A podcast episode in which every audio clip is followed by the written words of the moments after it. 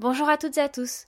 Tout de suite, le petitjournal.com avec Amaury Maigret. Vous le savez tous, du 10 juin au 10 juillet prochain, la France accueillera les meilleures équipes de football d'Europe pour l'Euro 2016.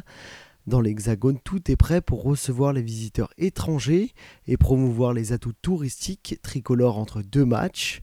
En Espagne, en revanche, à tout juste un mois du coup d'envoi, il est encore impossible de savoir où et comment visionner les matchs de l'Euro 2016.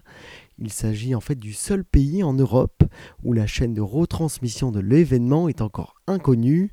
En fait, aucune chaîne de télé espagnole, que ce soit gratuite ou payante, n'a acquis les droits afin de diffuser les matchs de l'Euro. La Fédération européenne de football, l'UEFA, avait placé le montant des droits à 70 millions d'euros pour l'Espagne, un chiffre qui compromet la rentabilité des principaux groupes de télévision qui souhaitaient retransmettre cet événement.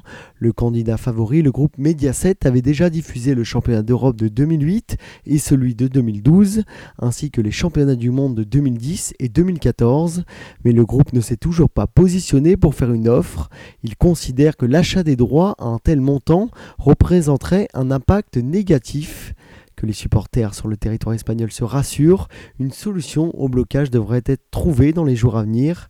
Face à l'absence de propositions de la part des groupes télévisés qui n'ont pas pu se positionner, l'UEFA n'a pas eu d'autre choix que de revoir ses revendications à la baisse. Selon le journal Vos Populi, l'organisme européen aurait même baissé ses exigences de moitié en proposant les droits à 35 millions d'euros. Dans cette configuration, le groupe qui obtiendrait les droits partagerait la co-exclusivité avec une chaîne privée Being étant le favori. Merci à tous de nous avoir suivis.